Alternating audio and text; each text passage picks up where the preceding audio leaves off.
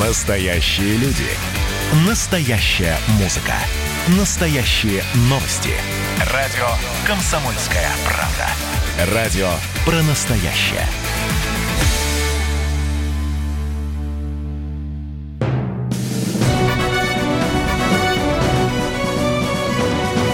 Клуб знаменитых путешественников. Совместный проект Русского географического общества и радио «Комсомольская правда».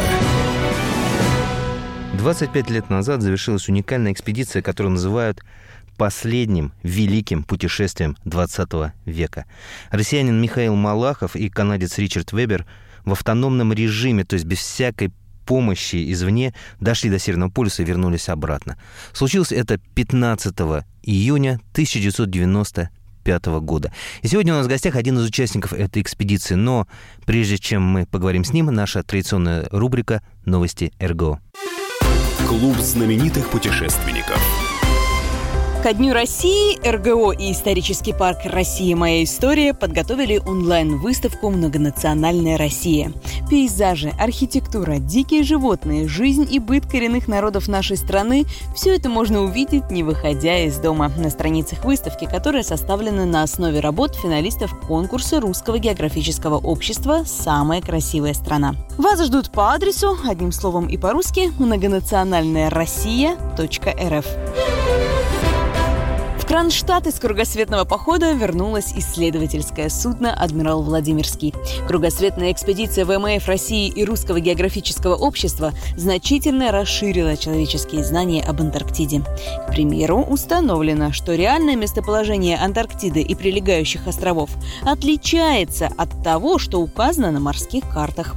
Необходимые изменения будут внесены теперь во все навигационные документы. Палеогеографы из МГУ и Института географии РАН выяснили точную дату основания крепости Порбажин в Туве. С помощью новой модификации радиоуглеродного анализа они установили, что ее строительство началось летом 777 года. Кроме того, ее назначение оказалось абсолютно мирным. Это был Манихейский монастырь. Клуб знаменитых путешественников. Итак, возвращаемся в эфир. В гостях у нас сегодня Михаил Малахов, председатель Рязанского областного отделения РГО, кандидат медицинских наук, ученый, путешественник, герой Российской Федерации. Здравствуйте, Михаил Георгиевич. Добрый день, Евгений. Добрый день э, всем радиослушателям. Справка. Михаил Малахов, председатель Рязанского областного отделения РГО, ученый, путешественник, государственный и общественный деятель, кандидат медицинских наук. Изучал адаптацию человека к условиям низких температур, предельных физических и психологических нагрузок. Участвовал во многих арктических экспедициях, среди которых была экспедиция «Комсомольской правды» в 1979 году. В 1995-м с канадцем Ричардом Вебером за 123 дня прошел полностью автономно на лыжах от Канады до Северного полюса и обратно, имея с собой в начале пути фантастический груз в 230 килограммов на человека. Герой Российской Федерации, почетный полярник, почетный радист, заслуженный мастер спорта СССР. Ричард Вебер, канадский путешественник, потомственный полярник. Встал на лыжи в два года, а уже с шести лет принимал участие в соревнованиях. Был многократным чемпионом Канады по лыжам и биатлону. Участвовал в четырех чемпионатах мира. Дипломированный инженер-механик. В 1986 году он принял участие в международной экспедиции на собачьих упряжках, став одним из первых канадцев, достигших Северного полюса. С 1978 года он организовал и возглавил около полусотни арктических экспедиций. Итак, 25 лет назад 15 июня 1995 года. Вы и Ричард Вебер вернулись, так сказать, на Большую Землю, ваше путешествие закончилось. Но а, в феврале этого же года вы стартовали на лыжах к Северному полюсу. Что в этом путешествии вы сделали из того, что никто никогда не делал до вас? Сам по себе э, факт Э, вот два э, человека используют только собственные человеческие ресурсы, без э, собак. Каких-то дополнительных партий, людей э, вспомогательных, э, которые помогали, несли э, все необходимое на льдах, э, Значит, вот два человека взяли и дошли до полюса вернулись назад. Ну вот это самый, понимаете, вот сам по себе проект целом, он, ну вот, извините за нескромность, он до сих пор действительно уникален. Раз в 25 лет вот уже никто не просто повторить, но и просто не пытается повторить э, вот это э, путешествие, да, ну как-то вот мы точку поставили, интерес в конце 20-го э, столетия, а могли ли люди добраться до э, Северного полюса? Как это было заявлено, два американца, уважаемые Роберт э, э, Пири и э, Кук, Фредерик Кук, э, добрались до Северного полюса и вернулись с помощью эскимосов, э, там, собак, э, вспомогательных партий и так далее. Да? Вот э, большинство исследователей и историков подтверждали, говорили, что ну, это они не сделали, поскольку доказательств оба исследователя не привели. Но это, кстати, подтверждается фактами, несмотря на то, что это состоялось в начале 20-го столетия, э, ну, как-то вот э, интерес к э, Северному полюсу среди первопроходцев, ученых, путешественников в начале 20 века он так не ослабевал, чем объясняет собственно походы того же самого Седова, многочисленные попытки Амундсена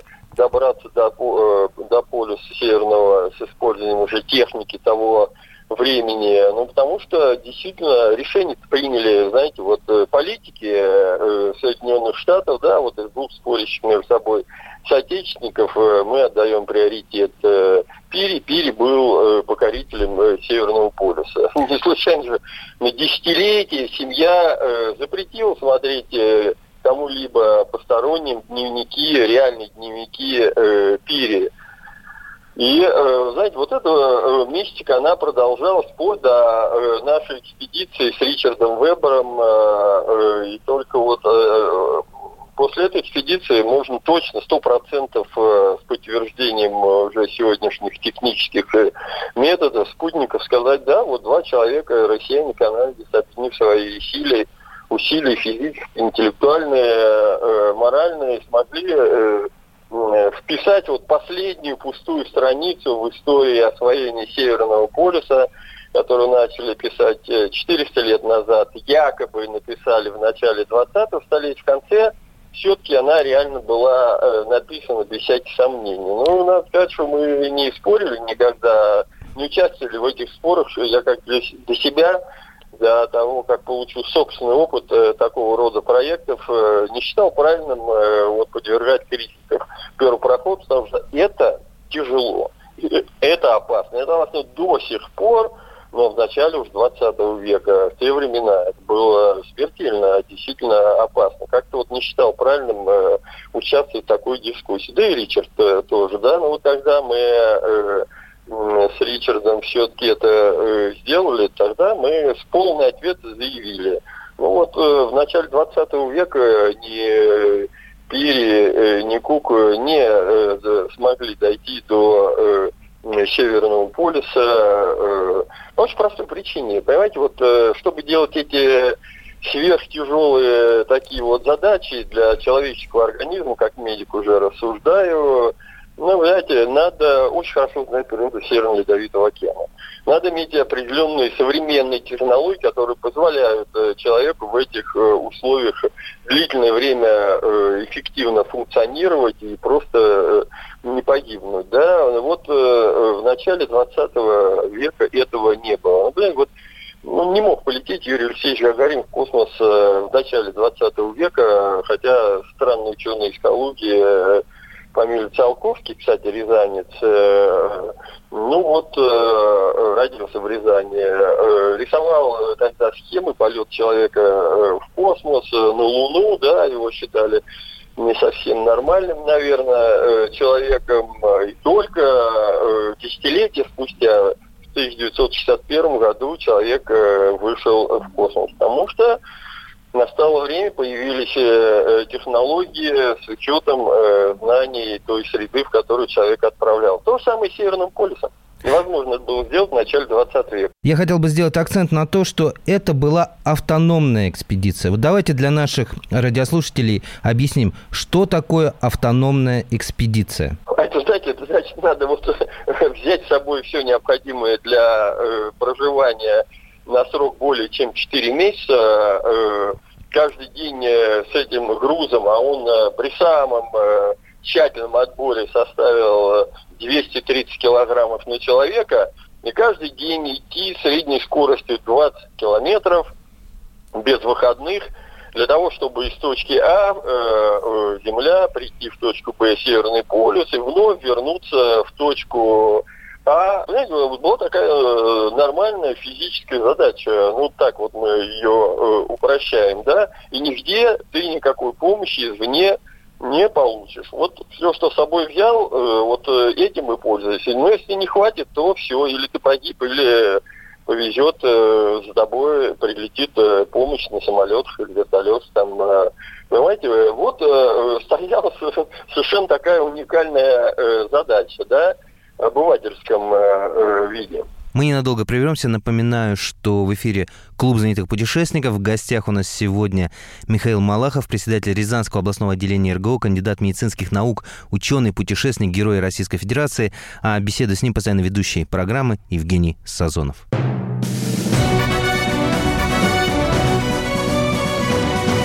Клуб знаменитых путешественников. Совместный проект Русского географического общества и радио «Комсомольская правда». Как дела, Россия? Ватсап-страна! Это то, что обсуждается и то, что волнует. Это ваши сообщения в прямом эфире, в том числе и голосовые. Каждый будний день с 11 до 15 часов с Михаилом Антоновым. Эфир открыт для всех. Включайтесь. Радио «Комсомольская правда». Радио про настоящее.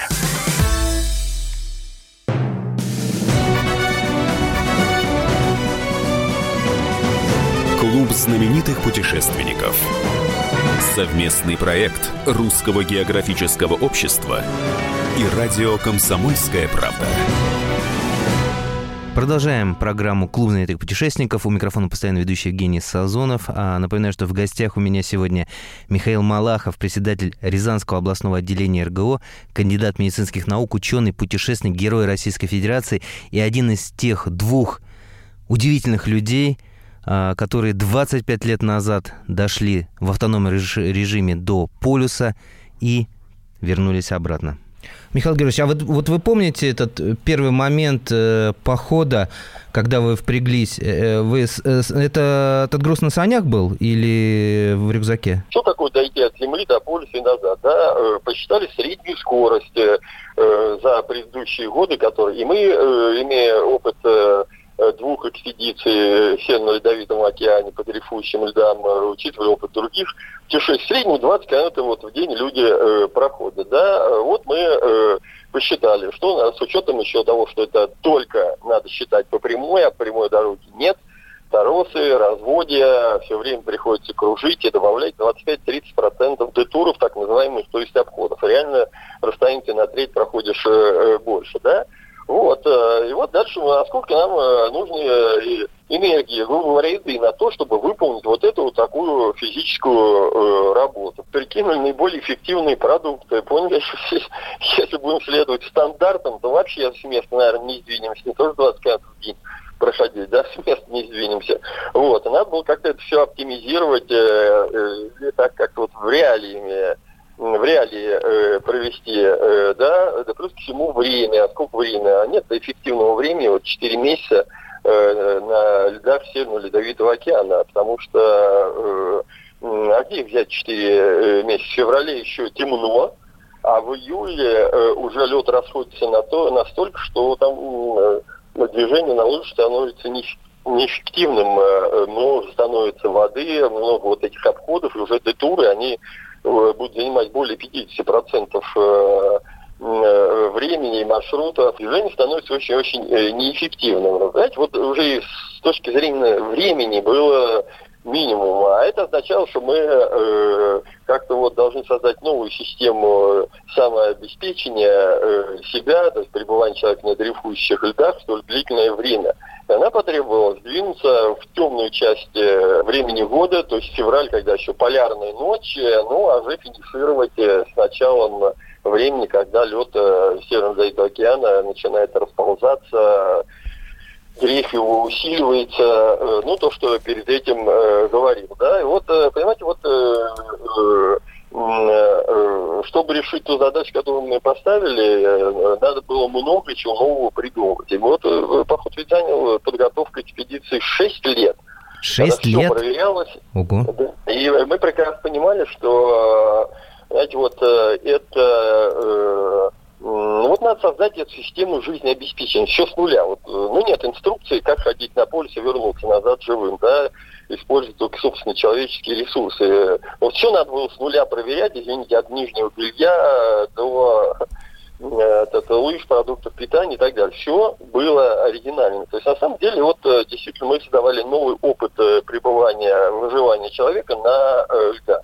И вот это для меня было очень э, интересно, как э, для медика задача. То есть не стал я задачей делать какие-то героические вещи, какие-то побить рекорды. Вы знаете, вот ну, не было такого. Когда об этом думаешь, лучше не, не всовывать ни в какие проекты. Вот Интересно было сделать то, что никто еще не делал. Написать ту самую инструкцию, которую, кстати, сейчас ей пользуются, э, используя наш опыт э, с Ричардом. Э, да, но тогда ее не было. И вот это такая чисто научная, прагматичная задача перед нами стояла как же все-таки э, э, продвинуться и вернуться назад э, живыми и э, здоровыми. Вот когда мы стояли 13, 13 февраля 1995 года э, на старте на берегу э, канадского маленького островка э, остров Востхант, он называется, крайне северная оконечность земли с американской стороны, э, в Северно-Ледовитом океане, да, вот, мы смотрели на четверо своих небольших э, оригинальных конструкций саней, в которых был наш груз и наши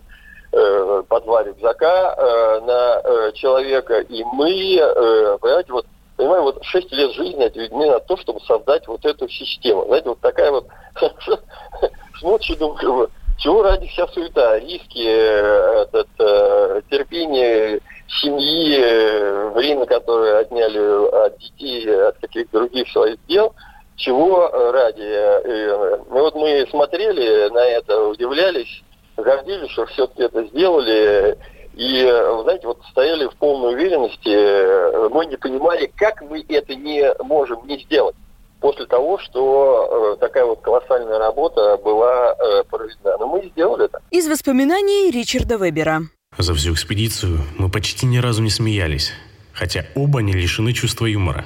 За четыре месяца у нас просто не было повода для смеха. Да и сил тоже. А за время похода у нас было всего два чудесных дня. 1 апреля и один день в мае, когда светило солнце и совсем не было ветра. Михаил Георгиевич, а вот вы можете рассказать, как строился день похода? Сколько вы шли? А, был ли перерыв, скажем, на обед или там утром только просыпали, завтракали? Вот э, распорядок дня. Ну, понять день очень трудно. В феврале, э, а мы стартовали, повторюсь, 13 февраля, это, был, э, это была ночь, да, потому что было 24 часа в сутки было э, темно. И э, вообще на сутки-то мы заметили потом, что они у нас 23 часа вот в этой темноте. А когда мы финишировали, был полярный день, реально 24 часа всегда было светло, у нас сутки продолжались 28-30 часов. Знаете, вот э, э, образовал собственный биологический э, ритм э, день, э, или, так сказать, рабочий вот э, наш, э, вот этот суточный цикл, э, ну, он такой, знаете, вот стандартный, обязательно правил 8 часов – Значит, э, и после этого 3-4 часа уходил на э, э, завтрак, работу со снаряжением, подготовка к выходу. Дальше рабочее время, оно в зависимости от времени экспедиции было гибким. Если мы начинали с рабочего, чисто время движения у нас должно было занимать 8 часов, то в конце э, экспедиции, то есть 4 месяца спустя, у нас это эффективное время движения, оно достигало ну, в 18 часов. У То есть были, 18 часов без остановки, ну, получается, да? Естественно, мы график движения соблюдали. Первоначально, когда очень тяжелый был груз, двигались, делали так называемые ходки час идем, э, минут 10-15 отдыхаем. Час идем, минут 10-15 отдыхаем. Э, когда мы завершали экспедицию, у нас было те же самые 8 ходок, но они могли продолжаться, мы длительность их увеличили до полутора, э, иногда до двух часов. Ну, груз становилось меньше, и мы, в общем-то, знаете, мы не слабли.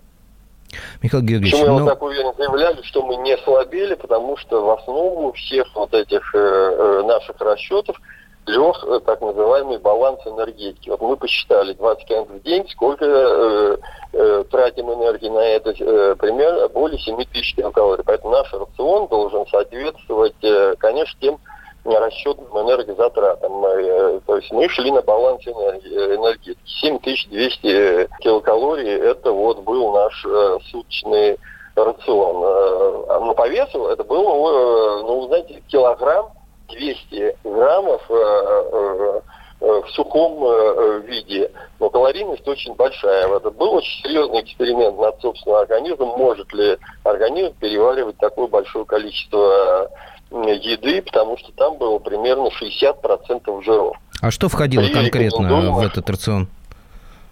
Я хочу, чтобы это было понятно, хотя рекомендации, крайние цифры это 44%. А мы увеличили рацион э, жировую составляющую до э, 60. Вы знаете, э, это был большой риск, а справится ли организм с таким большим количеством жиров риском. Для меня медик это была еще задача, как обеспечить э, так, чтобы э, печень, поджелудочная э, железа вырабатывала необходимое количество ферментов, необходимых для переваривания столь жирной еды. Это вот одна из задач такая была. Вы знаете, 18 наименований продуктов у нас было. Знаете, все просчитали, Основой его, конечно, э, был это э, пимикан вечерний, наиболее такая ударная еда у нас была. Это э, смесь жиров, сушеного мяса, круп, четыре вида крупы было. Ну и на завтрак, знаете, вот на завтрак мы частично, распределить все это еду равномерно на, э, наш, э, на наши сутки. Ну, мы часть э, ужина отправляли в завтрак, когда на основе сухого молока были у нас тоже крупы, было кофе с маслом и с рязанскими сухарями. Из воспоминаний Ричарда Вебера. У нас не было серьезных споров. Мы не делили ни славу, ни деньги, ни женщин. Это и сделало нас самой сильной командой в мире. Правда, состоящей всего из двух человек. Мы снова ненадолго прервемся. Напоминаю, что в эфире клуб знаменитых путешественников. А, у микрофона постоянно ведущий Евгений Сазонов, а в гостях у меня сегодня Михаил Малахов, председатель Рязанского областного отделения РГО, кандидат медицинских наук, ученый, путешественник, герой России.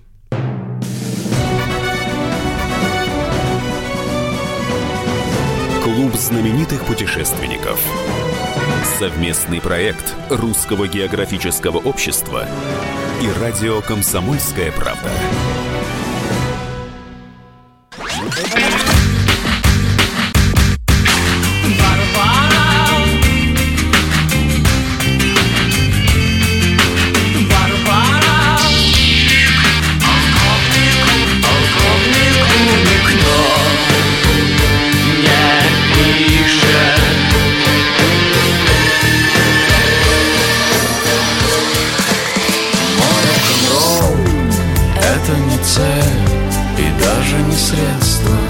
Радио. Поколение. Битва.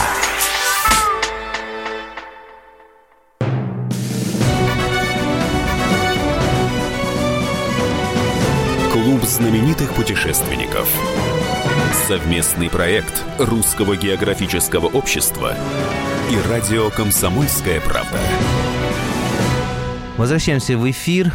Программа «Клуб знаменитых путешественников» продолжает свою работу. Напоминаю, что в гостях у нас сегодня Михаил Малахов, председатель Рязанского областного отделения РГО, кандидат медицинских наук, ученый, путешественник, герой Российской Федерации. И поговорим об удивительном подвиге. 25 лет назад завершилась уникальная экспедиция, которую называют последним великим путешествием 20 века.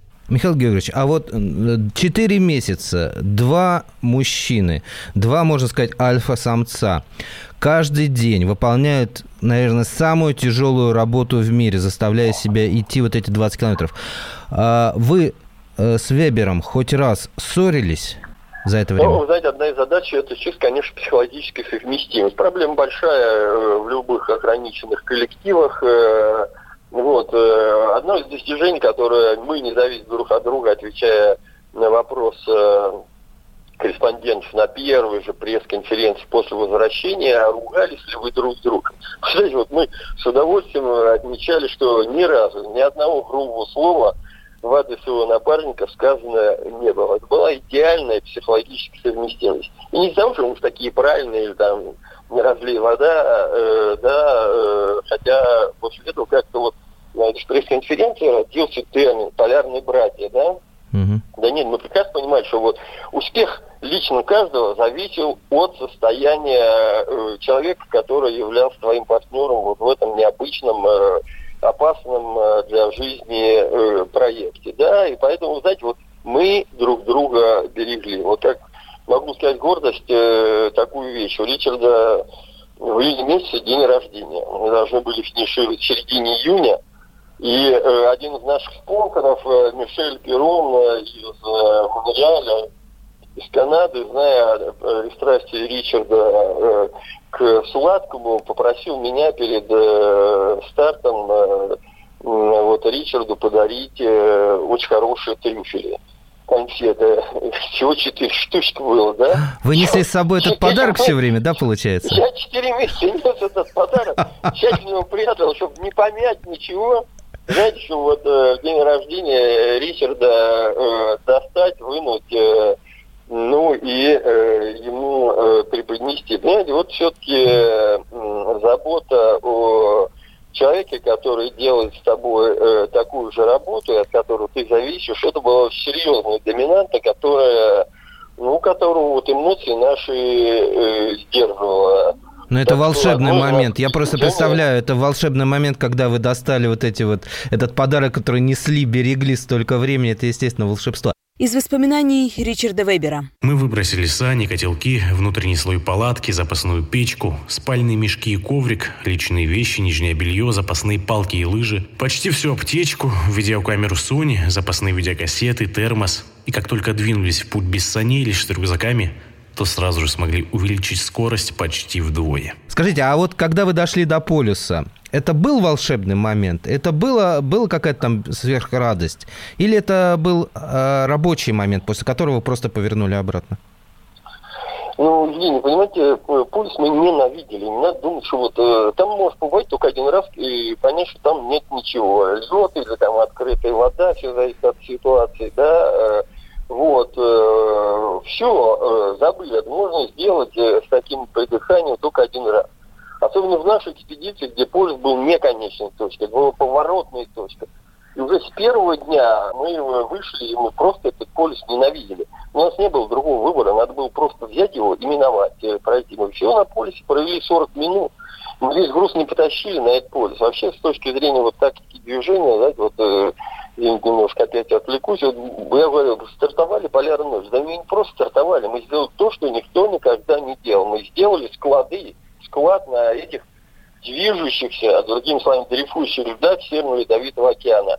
Потому что неэффективно, можно тащить, но это не очень эффективно, все 230 килограмм сразу. Мы решили так, отойдем э, миль на 50, э, э, на 100 километров положим, склад вернемся. Мы прекрасно понимаем, и вторую часть груза понесем. Прекрасно понимаем, что куда ты плывем.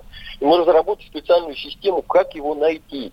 Понимаете, что-то вот в Антарктиде так путешествовал этот первый проход со складами ходили. Вот мы сделали то же самое иногда все на этого нашли.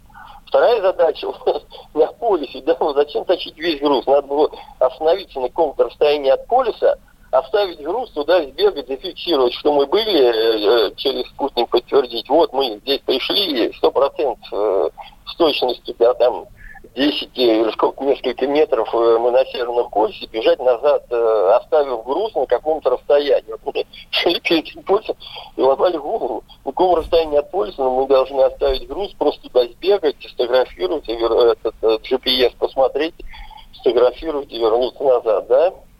Поэтому, конечно, для нас Польша была такая точка, не, э, которую мы, э, повторюсь, это не преувеличение, просто ненавидели. После нее началась дорога домой. Вот здесь уже было веселее. Вот здесь мы уже, конечно, побежали, тем более, вы знаете, вот э, многие нас а как так? Вы три месяца шли в одном направлении, а месяц всего назад.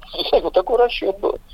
Знаете, у нас была задача прийти на полюс, чтобы был 24 суточных рациона идеальной ситуации. Минимум 22. Это тогда, когда нам энергии хватило бы для того, чтобы соблюдая баланс, добраться до э, земли. Мы э, пришли на поле с запасом э, э, продуктов на 24 суточных, э, в нашем понимании, суточных перехода. Поэтому, конечно, мы э, сейчас ненавидели, но порадовались, что это было пожалуй, вот первый э, проверочный для нас момент, все ли идет правильно, верны ли наши э, расчеты. Вот такие ощущения были на полюсе. Скажите, вторая часть, вот обратный путь, он был легче все-таки или сложнее? Дим, понимаете, э, энергии было столько же, но за, на этой же самой энергии мы гораздо могли больше сделать э, э, километров. Ну почему? Потому что стало теплее. Если вначале мы зафиксировали минимальную температуру минус 58, минус 60 градусов, полярная ночь, понимаете, это, это ужасно, да? то, понимаете, вот много энергии организм тратит просто на э, самосогревание. У нас до 30% э, энергии уходил только для того, чтобы держать себя в нормальной э, температуре, да, э, когда стало тепло, минус 10, 12, 15, вы знаете, вот ситуация полностью поменялась. Уже энергии на э, поддержание основных функций организма уходило гораздо меньше, зато больше мы могли позволить себе идти и, естественно, проходить расстояние. Если до полюса мы шли на время, увеличивая постоянно рабочее время, то когда мы развернулись, мы шли уже на расстояние. Была жесткая задача. Мы проходим 17-18 миль, ну это больше 30 километров в день на том рационе, который у нас есть. Почему нужно точно сказать, потому что каждый день был другой. То торос, то огромные разводы и так далее. Ситуация э, постоянно меняется. Вот за что я люблю, кстати, путешествия в Северном Ледовитом океане. Это невозможность точного э, предсказания. Вариаций событий такое большое количество, ты точно рассчитать не можешь. Усредненно, да, мы рассчитали усредненно из этого исходили. Вот назад надо было делать не э, время, э, а надо было делать мили. Неважно, сколько это времени э, занимало. Мы, э, этот, э, мы э, в общем-то, с этим э, справились, постоянно держали вот такую, э, так скажем, суточную скорость. Максимум, что мы прошли, это около 22 миль. Из воспоминаний Ричарда Вебера. Наши обожженные солнцем и морозом губы и язык, не чувствующие ничего после горящей пищи, которые его обжигали на протяжении последних нескольких месяцев, потеряли всякую способность различать, где торт, а где колбаса. Все имело один вкус, а точнее не имело никакого вкуса. И еще две недели мы не ощущали вкуса еды. Снова ненадолго прервемся. Напоминаю, что в гостях у клуба знаменитых путешественников сегодня у нас Михаил Малахов, председатель Рязанского областного отделения РГО, кандидат медицинских наук, ученый, путешественник, герой Российской Федерации.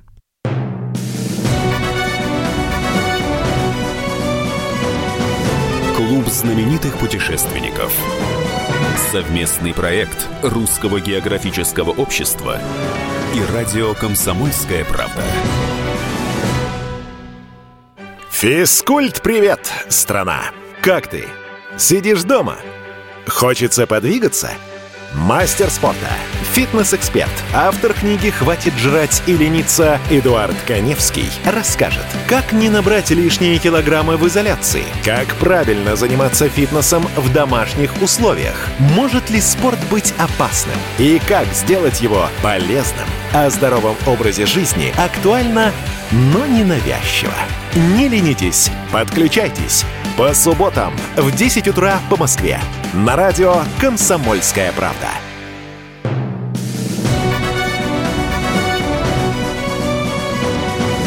Клуб знаменитых путешественников. Совместный проект Русского географического общества и радио «Комсомольская правда». Возвращаемся в эфир программы «Клуб знаменитых путешественников». В гостях у нас сегодня Михаил Малахов, председатель Рязанского областного отделения РГО, кандидат медицинских наук, ученый, путешественник, герой России. И человек, который 25 лет назад а, вместе с канадцем Ричардом Вебером в автономном режиме за 4 месяца дошел до Северного полюса и без всякой помощи вернулся обратно. Из воспоминаний Ричарда Вебера. Я выдохся и не скоро смогу тронуться в какой-нибудь путь. Не осталось даже мускулов под кожей. Я так устал. Я устаю даже, когда поднимаюсь в своем доме по лестнице. Что еще сказать? Это невероятное путешествие. Восхитительное путешествие. Часто я думаю, что никогда в жизни не буду работать так же тяжело. Никогда не буду так же много страдать. Михаил Георгиевич, последние 8 дней, я когда готовился к программе, я прочитал э, одно из ваших интервью, что вот эти вот последние 8 дней пути вы практически не спали, то есть вы шли практически круглыми сутками. А почему так получилось? Что-то не рассчитали или спешили? Да нет, дело в том, что э, э, мы чувствовали себя достаточно, ну, я вам говорю, баланс энергии. Э, мы договорились так, мы ни в каких условиях не будем э, э, растягивать наш рацион. Надо потреблять 7 тысяч килограмм, мы их должны потреблять, иначе мы будем славить, мы свои 17 там, э, соединенных миль делать не будем, морских миль. И э, когда мы увидели, э, чувствовали, вернее, что дорога становится труднее, туров, обходов становится э, больше, э, мы понимали, что больше времени мы должны на это тратить. А за счет чего его... Если вначале было жесткое правило 8 часов минимум спать э, э, в начале экспедиции до полюса, после э, э, какое-то время мы этот режим соблюдали. Э, но э, в конце стало понятно, что, скорее всего, это уже не получится, э, не хватит уже э, физически времени. И мы э, приняли решение о том, что мы, наверное, не будем э, в привычном наше понимание спать, э, стелить э, спальные мешки, коврики, 8 часов жестко соблюдать э, сна. Э, да нет, мы отдыхали, ставили палатку, готовили еду по очереди, но при этом отдыхали, конечно, фактически, э, пока еда готовится, э, и э, то есть совмещали ужин и э, завтраком, уже э, пока один готовил, второй мог э, расслабиться в или постелить коврик, э, подремать немножко, затем э, после короткого такого отдыха вновь э, продолжать движение.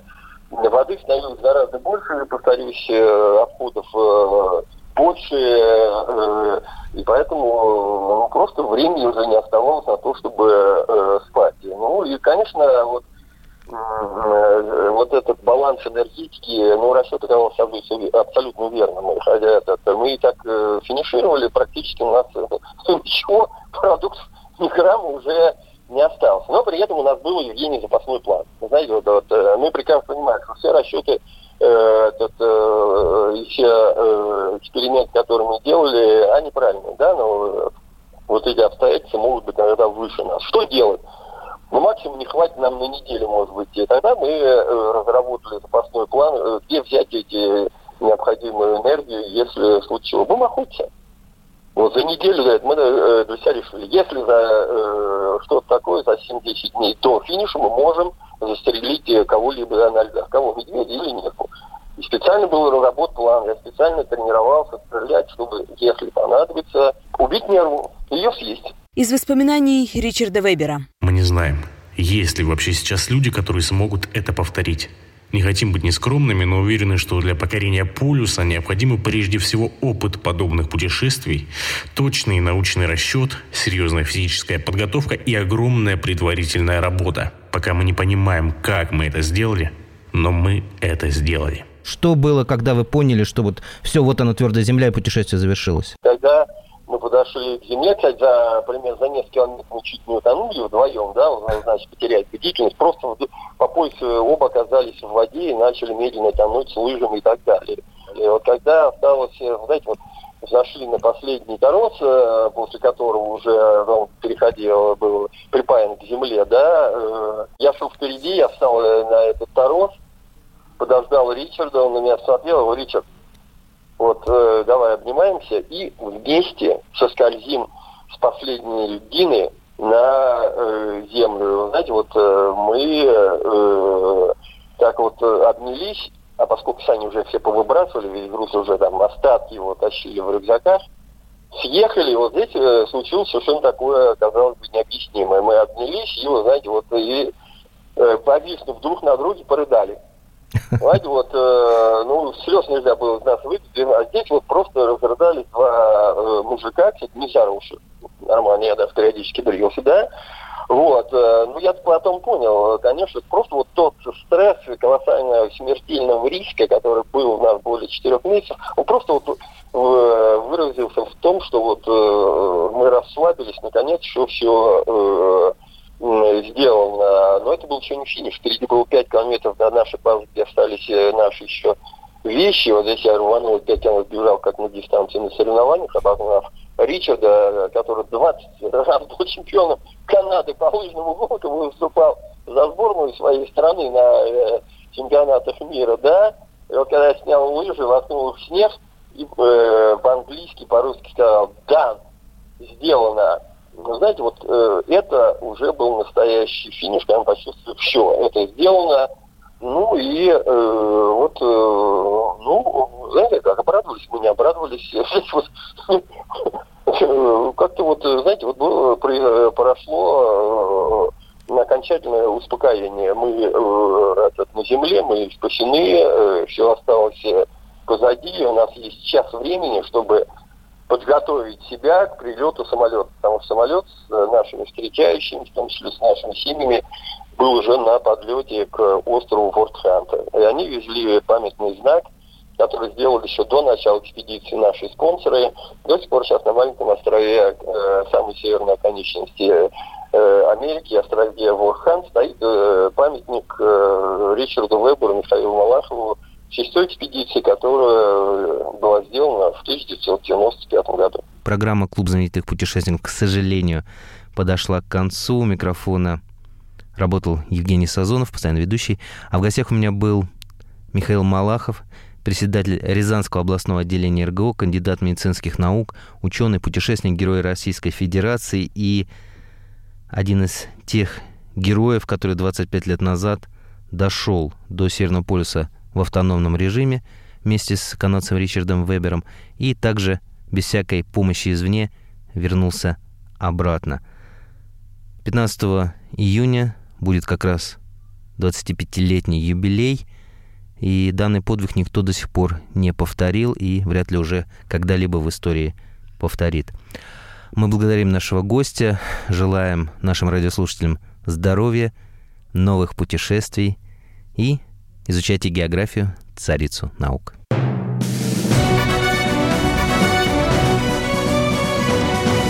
Клуб знаменитых путешественников. Совместный проект Русского географического общества и радио «Комсомольская правда». Андрей Ковалев. Простой русский миллиардер. В авторской программе «Ковалев против». Против кризиса. Против коронавируса. Против паники.